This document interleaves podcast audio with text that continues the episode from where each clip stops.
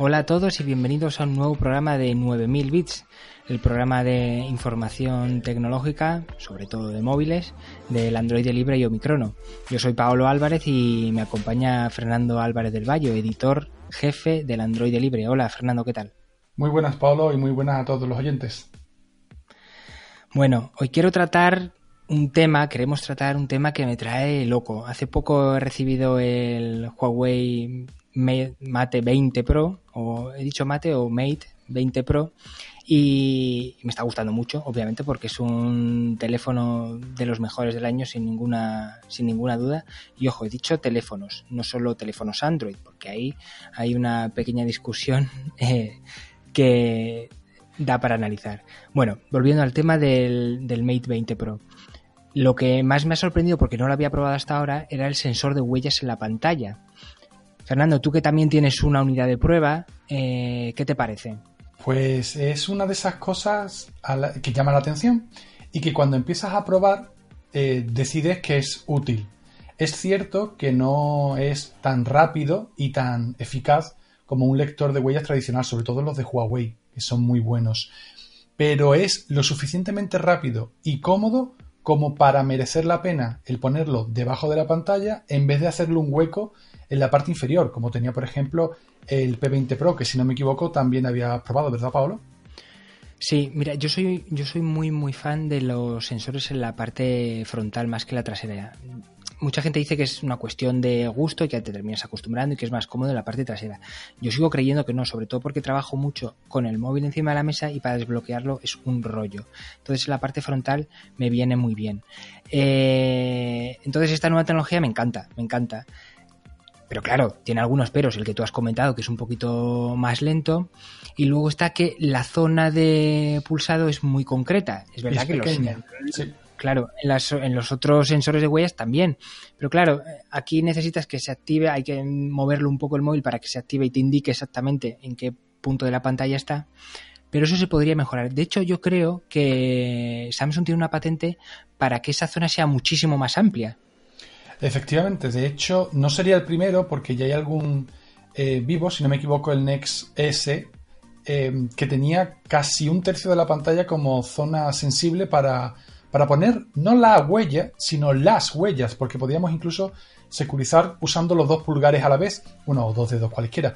Pero es lo que parece que Samsung va a traer con el S10, que tiene que dar un salto adelante para no simplemente ponerse a la altura de los demás, sino también ponerse un poco por delante o al menos intentarlo. Y ahí quizás sí que sea esa una tecnología más cómoda y más perfeccionada, claro.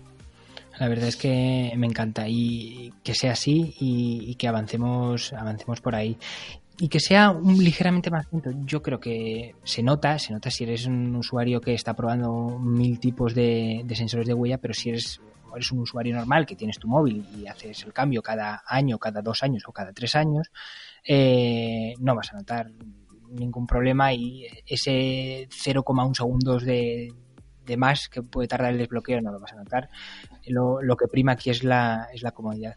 Y volviendo a, Samsung, yo creo que con el S10, no sé qué opinarás tú, Fernando, eh, como es el número 10, yo creo que van a echar el resto, ¿no? Hombre, pues te diría que sí, em, que van a echar el resto, pero no deja de ser un Galaxy S. Es decir, después o antes, no sabemos si el Galaxy F o teórico Galaxy F, ¿no? Con pantalla plegable, vendrá antes o después, pero tras haber presentado ese, el Galaxy S se va a ver como un terminal muy bueno, pero no tan futurista. No obstante, tampoco tiene que serlo. El otro es casi, casi una prueba de concepto, por mucho que quieran fabricar un millón de unidades. Pero el S10 también va a tener que pelearse con, por ejemplo, este Mate 20 Pro, que ya está por, creo que eran 800 euros y ha pasado poco más de un mes, si es que llega, creo que un mes eh, corto, y, cuando salga el S10, pues a lo mejor está por 600 euros. Y ojo, hablamos de el S10, pero en realidad serán los S10. Se habla de tres terminales, uno de los cuales tendrá, al menos uno, sensor de huellas en pantalla pero el más barato, y por barato entender 700 euros, lo tienen en el lateral, o se espera que lo tengan en el lateral. Es decir, que Samsung tiene que echar el resto en diseño, en prestaciones, en potencia, en todo, pero va a tener mucha competencia, ¿eh? mucha. Ya. Bueno, y volviendo, que nos hemos ido un poco ahí con el S10, que yo le tengo muchas ganas y tengo esperanza, porque es verdad que el S8 y el S9 me han desencantado un poco. Yo creo que con el S10 volverán a coger aquel impulso tan grande y cambio que dieron con el S6 con respecto al S5. Eh, bueno, eso um, lo digo con respecto a las esperanzas que tengo con el S10, pero quiero volver al tema del sensor de huellas en la pantalla. Tú probaste uno de los primeros modelos que tenían ya incorporaban el sensor de huellas en la pantalla, que era el Porsche Mate RS. ¿Qué evolución has visto desde aquel sensor hasta el que has probado ahora, el que estás probando ahora? Pues em, a primera vista, y no es una ironía, parece el mismo, porque cuando el móvil se mueve, marca el sitio donde tienes que poner la huella, el sitio es pequeñito, tú pulsas, se enciende la pantalla y te detecta. No es que vaya a esta velocidad, va más rápido. Pero sí que he notado un incremento en la velocidad. No es una cosa bárbara, sigue siendo, por ejemplo, más rápido el sensor en pantalla del OnePlus 6T, que también lo, hemos analizado en el Android libre, es ligeramente más rápido. A lo mejor de cada cinco veces, una o dos gana eh, Huawei y tres o cuatro, eh, depende evidentemente del número de veces que lo hagamos, eh, gana OnePlus. Y se nota. Es decir, ha habido una evolución en Huawei, pero ahora mismo hay móviles que lo hacen un poquito más rápido. Y también me quedan por probar otros terminales que tú vas a probar más adelante, como por ejemplo el nuevo Xiaomi Mi 8 Pro, que básicamente eh, tiene como característica estrella ese sensor de huellas en pantalla.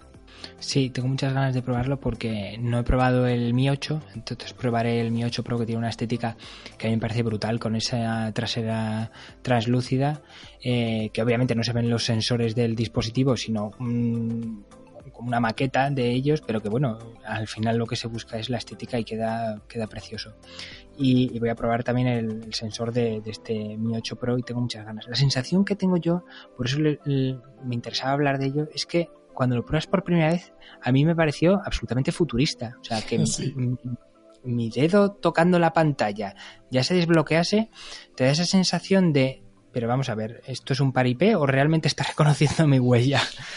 Claro, ese es el punto futurista en que no sabes si, hay tecnología detrás o simplemente es un truco de magia. De todas maneras, hay, a mí me recordó como anécdota a la primera vez que cogí un móvil con pantalla táctil, pero capacitiva, no resistiva. Era la HTC Magic, si no me equivoco, y era, claro, era como muy, muy rígido, no se hundía, no tenías que hacer presión y era como ¿Cómo, ¿Cómo has detectado que te he pulsado si yo no he apretado? ¿no? Esa sensación que tú dices de, magia, que no es magia evidentemente, em, me, la ha dado.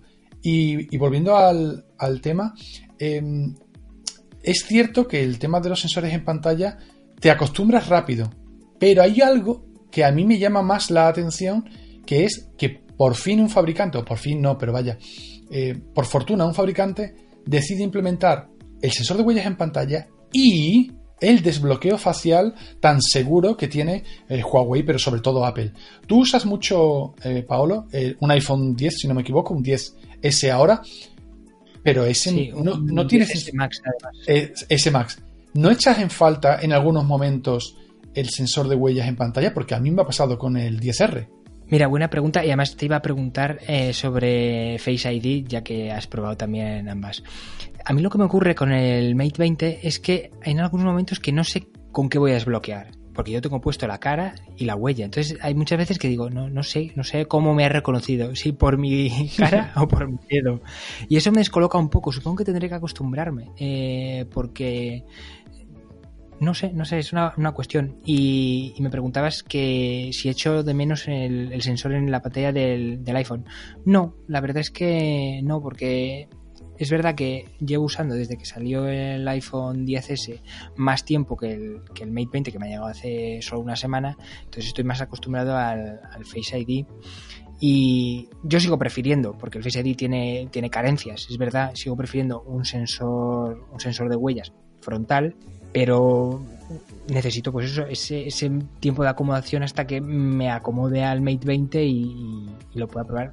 Ahora va la pregunta hacia tu lado. ¿Qué ves mejor? ¿El Face ID o, un sistema conjunto, como acabo de explicar, que a mí me crea esa sensación de que no sé qué es lo que está con qué estoy desbloqueando? ¿O solo huellas en la pantalla? Ah, yo soy de la opción de mientras más, mejor. Si caben tres formas, tres formas. Como si me detecta el patrón de voz y, y me lo desbloquea por un comando de voz o algo parecido. La cuestión es... ¿No te de la sensación esa de que no sabes con qué estás desbloqueando? Sí, pero me da igual. Es decir, cuando lo has dicho antes he pensado, es cierto, no lo sabes, pero da igual, porque sabes que estás usando uno de ellos. De hecho, si tapas el sensor de huellas, o si no lo pulsas bien, o pones otro dedo, o si tapas el, el emisor de infrarrojos de Face ID o del sistema de Huawei, no funciona. O sea, que sabes que funciona por eso. Que algunas veces, muchas veces, la mayoría de las veces de hecho, Mm, yo el, sensor de huellas lo uso poco porque yo cojo el móvil y lo tengo configurado para que cuando lo coja encienda la pantalla y nada más encienda la pantalla me reconozca la cara y nada más me reconozca la cara vayas al escritorio, que esa es otra cosa de los iPhone. No me dejes la pantalla de notificaciones obligatoriamente, si yo entiendo por el motivo por el que lo hace, pero dame la opción de saltarme eso si es lo que yo quiero. Y ahí, por ejemplo, veo eso más importante al, al hecho de que tenga sensor de huellas o, el Face ID. Que también es verdad que a mí, por ejemplo, el Face ID, he escuchado esta crítica muchas veces de usuarios de iPhone y siempre me parece un poco exagerado hasta que lo pruebas y dices, ostras, es verdad. Y es que por la noche en la cama, cuando tú tienes el móvil cerca, lo tienes tan cerca, o al menos yo, que soy un poco miope, pues lo tienes tan cerca que el, no te detecta la cara, te lo tienes que alejar. Y es un poquito incómodo, la verdad. Tampoco es un drama, pero es incómodo. Eso es un buen dato, ¿eh? a los miopes les pasa eso. Yo ahora que me he operado la vista ya no me ocurre tanto, pero es verdad que me ocurría que, joder, macho, estás en la cama y, te lo pones cerca al móvil y no te reconoces y te tienes que alejar. Y otra cosa también mala que tienen es, eh, caso hablando de Face ID, es que si vas a hacer una foto, quieres desbloquear y tienes el móvil en horizontal, no reconoces. Cierto, cierto. Eso es un joder. Eso me parece un poco eh, ridículo. O por ejemplo, eh, tenían la maravillosa posibilidad de que ahora que han mejorado tienen un sensor tan potente eh, los iPhone como para poder procesar mucho mejor eh, los patrones de cara, haber puesto en la cámara frontal un gran angular que lo que permita sea captar mucho más eh, mucho más el entorno y teniendo el móvil en la mesa puesto lo tienes un poco alejado que te pueda reconocer la cara sin que tengas que asomarte directamente a la cámara ¿sabes lo que te quiero decir? totalmente totalmente entonces, eh, es una pena, pudiendo tener el gran angular que te recoge la cara, estando un poco lejos del móvil sin estar justo enfrente de él y te la reconozca y te desbloquees, es un gran punto que han dejado pasar. Yo entiendo que la anterior generación, en el iPhone 10, no lo hiciesen, porque es verdad que a más amplitud de, de, cámara tienen que registrar mucho más datos y reconocer la cámara en un ángulo mucho más grande, ahora que ha mejorado el sensor, podían haber aprovechado eso, pero bueno, Supongo que eso se lo guardan como hace Apple eh, con cuentagotas y van soltando las novedades con unas con una medición milimétrica. Claro, es lo justo para que quieras pagar por él, pero no tanto como para que me tenga que saltar una generación de, de I Exacto. Bueno, y ya que estamos hablando del iPhone 10R que tú has estado probando, ¿qué tal? Eh, opiniones así generales. No vamos a entrar en detalle porque para eso está la review en Omicrono, que pueden leerla y que pondremos en la descripción del podcast. Que, así en líneas generales, ¿qué opinas de él? Tú que usas tanto Android y hacía mucho tiempo que no usabas iOS, ¿qué tal el iPhone 10? Hombre, pues el último móvil que usé y que analicé fue el iPhone 5S, que me encantó, por cierto, pero era otra historia, otro tamaño, otra... creo que el móvil era tan grande como la pantalla de este, simplemente. Em, me ha gustado mucho, me esperaba algo peor porque sobre el papel es el mismo que el iPhone 10S en cuanto a potencia, en cuanto a rendimiento, pero me ha gustado la sensación que transmite. Es un móvil que cuesta mucho dinero, como tantos otros móviles Android, que si alguien quiere un iPhone, a mí alguien me dice, yo es que me quiero comprar un iPhone. Digo, ¿vas a sacarle muchísimo partido al telefoto o quieres una pantalla eh, lo mejor que pueda hacer Apple? No, hombre, tampoco. Con que sea buena, pues entonces como, mira, cómprate el iPhone 10R porque no, no tiene sentido gastarse tanto a no ser que le vayamos a sacar mucho partido al telefoto y a la pantalla, que es verdad que es mejorable. Y la gente dice, hombre, es que 850 euros por un móvil eh, así y que tenga la pantalla que tiene, la pantalla no es mala. La pantalla es correcta. Pero en general el móvil da muy buenas sensaciones. Otra cuestión, y aquí siempre entramos en lo mismo, los usuarios de Android, ¿estás dispuesto a pagar 850 euros por un móvil? Porque hay muy buenos móviles por 400 y 500. Ah, ¿que quieres iPhone? Pues adelante. ¿Que quieres lo mejor? Ah, bueno, pues entonces te vas a por un iPhone 10S Max que te roza los 2.000 euros a tope de prestaciones. Oye, para gustos colores. Claro, mencionas la pantalla eh, que no es la mejor, pero tampoco es mala, para nada. Si has visto un iPhone 10R, comprobarás que, vale, no es completamente full, es, está entre medias entre Full HD y no. Depende de qué especificación de Full HD mires. Eh, te lo encuentras no, porque ahora mismo no sé la resolución exacta. El caso es que lo que se han mantenido son los 311 píxeles por, pulgada, creo que son, que son muchos, tienes que acercar mucho para los píxeles. Sí, 326, ¿no? el retina, ¿no? Del que presume tanto Apple, que no llega a los 401 de un Full HD eh, convencional.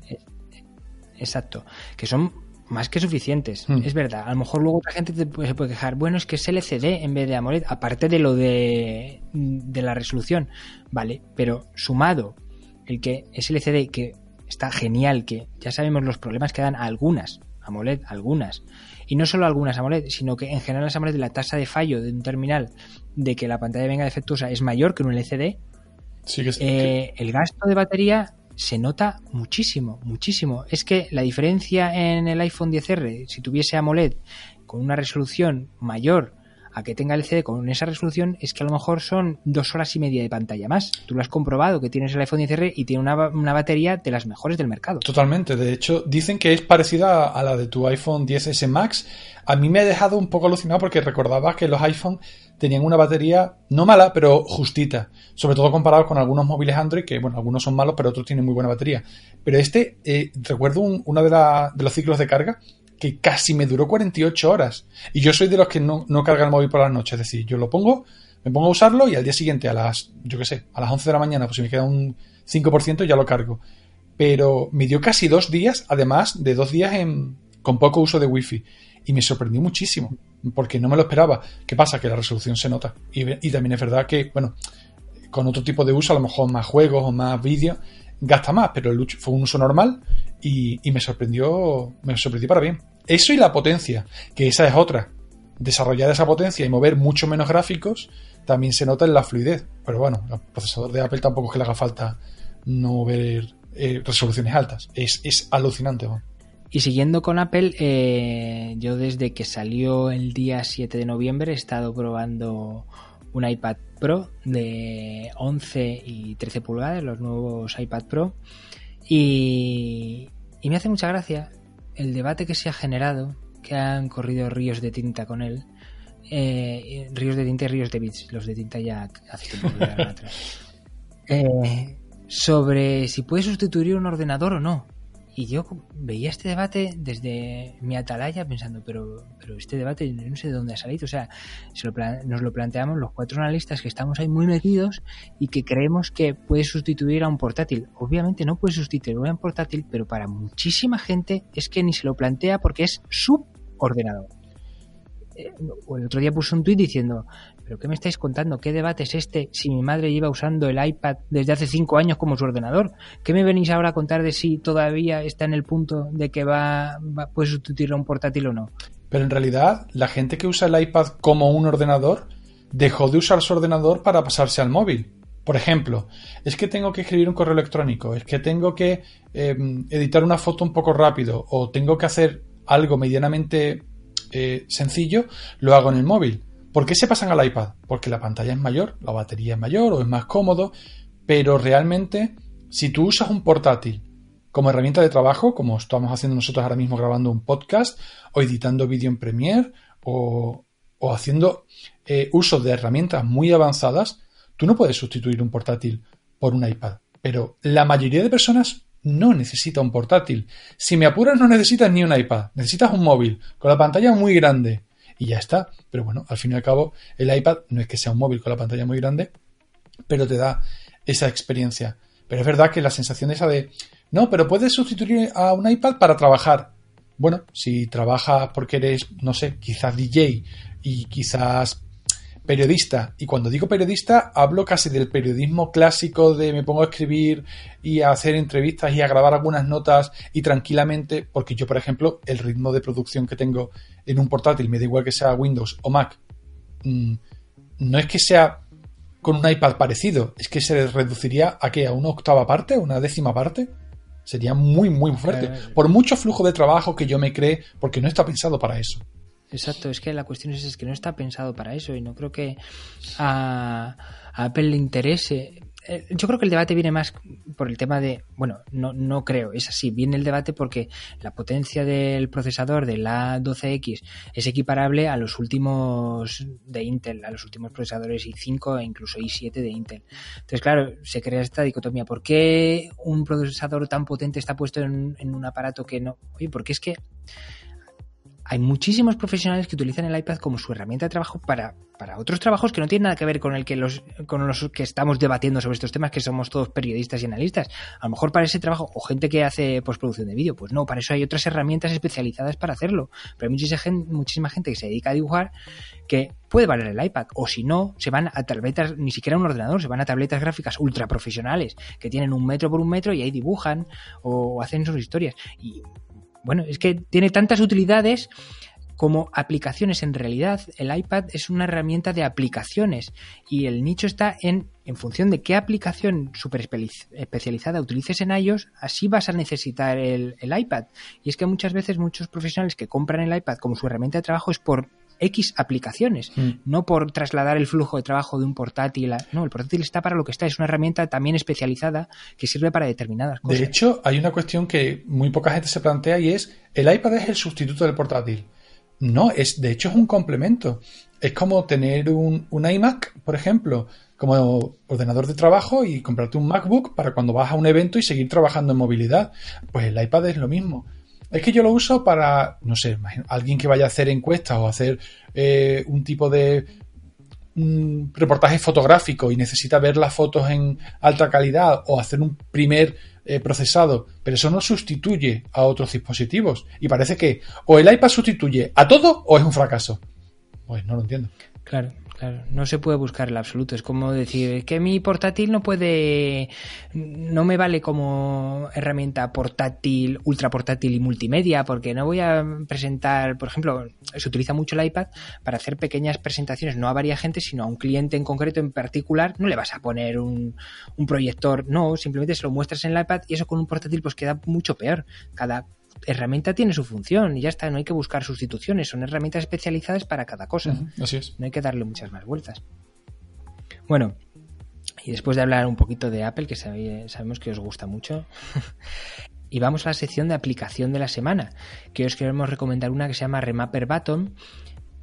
Es para Android y lo que hace es muy sencillita, no hace falta tener nada, simplemente te la descargas, lo pondremos en la descripción del podcast y sirve para cambiar el asistente de, tu móvil no cambiar el asistente de Google Assistant a Alexa o a Siri, obviamente eso no. Simplemente para que el botón o el comando que tú utilices, simplemente deslizar para arriba o el que tengas en tu móvil para invocar al asistente, puedas cambiarlo por otra aplicación. ¿Qué te parece esto? Em, es, interesante, de hecho es una, una aplicación que lo que hace es uso de una función muy escondida que tiene eh, Android que nos permite cambiar el asistente por defecto. Lo mismo que podemos cambiar el navegador por defecto, también podemos cambiar el asistente. Y si queremos, pues poner Cortana o poner Alexa. Pero en realidad lo que esta aplicación, y esa es la, la gracia, nos permite cambiar el asistente por cualquier cosa. Por ejemplo, un, un modelo que tenga un acceso directo en botón físico a Google Assistant, pues lo podríamos cambiar por otro. El gesto que has dicho antes, dejar pulsado el botón central, todo eso, que son gestos muy inmediatos y que tenemos muy acostumbrados, em, pues permite poner la aplicación que queramos. Y dicho esto, a mí personalmente me parece mucho más práctico tener el asistente, porque yo soy un ultra fan del asistente, luego lo comentaremos. Pero, pero es verdad que, que a mí personalmente me sirve mucho el tener asistente, pero me gusta eh, el poder elegir la aplicación que quiera. Por ejemplo, quiero poner Alexa, pues a lo mejor eh, la mejor forma es, poner esta o poner otra, claro. En tu caso, sí, a lo mejor pondrías otro asistente, pero yo creo que también eh, obedece. Bueno, esto nació un poco también esta necesidad, aparte del poder, el poder elegir por poder elegir es algo que ya viene innato en la esencia de los que usamos Android. También viene un poco porque como Bixby no ha estado en español, no está en español y llegará a principios de 2019 se le espera, pues claro, todos los Samsung que tenían el botón de invocar a Bixby ahí muerto, aunque no lo querías en inglés, pues eh, empezaron a surgir alternativas y funciones para poder remapear este, este botón. Y esa herencia nos ha llegado hasta, nos ha llevado hasta aquí. Pero también porque mucha gente al principio cuando se compra el móvil y tiene la primera semana y utiliza el asistente porque es la porque es la novedad y se le está dando muchísima publicidad desde ahora mismo desde Google y desde Amazon a sus asistentes se dan cuenta después de una semana pues que a lo mejor no lo utilizan tanto que al principio era la novedad y lo han probado pero luego pues se ha quedado ahí olvidado y es un acceso directo, como tú has dicho, tan fácil de, de acceder a él que es una pena tenerlo infrautilizado. Entonces, poderle dar el uso que tú quieras con la aplicación que más uses o te apetezca, pues es un valor extra. Y, yo creo que podemos hacer, no sé qué te parecerá, Fernando, la idea de un especial solo sobre asistentes inteligentes. ¿Qué opinas? Sí, sí, totalmente. Tengo aquí a mi izquierda un Google Home Mini y en total puede que tenga asistente, o sea, altavoces inteligente en casa, pues fácilmente 6 y creo que me tiene que llegar otro. Y el asistente lo uso mucho, mucho. Irónicamente, no lo uso en el móvil, porque siempre lo uso en todo momento en casa. Luego en el móvil hago pocas cosas, pero antes has dicho que la gente, eh, o mucha gente, no empieza a usarlo los primeros días y luego se aburre. Eh, a mí me ha sorprendido la cantidad de gente, pero nada tech, nada geek, nada em, friki, que empieza a usar el asistente y lo usa. O sea, mi pareja, por ejemplo, que es lo más antitecnológico que os podéis echar en cara, el OK Google para encender la linterna, para hacer una búsqueda, para cualquier cosa, está, lo, lleva a la orden del día. De hecho, lo usa mucho más que yo. Sin embargo, eh, yo fuera del móvil, pues sí lo uso mucho. Y creo que es algo muy cómodo para, para, la gente cuando se acostumbra. Otra cosa, evidentemente, también es cierto que no es para todo el mundo. Sí, claro, la barrera de entrada es acostumbrarse, porque hablarle a, a un ente pseudo inteligente, llamémosle todavía pseudo inteligente, eh, esa barrera de comunicación todavía yo creo que a la gente le cuesta. Pero claro, una vez te acostumbras, pues eh, tiene sus, sus claras ventajas, por eso están ahí. Bueno, y pasemos al siguiente tema. Eh, también queremos daros un, un, truquito, llamémoslo el truco de la semana. Y está muy relacionado, que todos lo podéis usar, con Google Drive y las copias de seguridad, que han cambiado ligeramente ahora y ahora es mucho más fácil hacerlas y tener siempre ese backup y esa copia de seguridad que muchas veces te puede salvar la vida, ¿verdad Fernando? Totalmente. Yo recuerdo perfectamente el momento en el que esto se implementó porque era configurar un móvil cada dos, tres semanas, era súper tedioso. Primero instalar las aplicaciones, luego meter cada una de las contraseñas. Eran como tres horas desde que yo sacaba el móvil de la caja hasta que tenía la SIM instalada o algo así, dos o tres horas.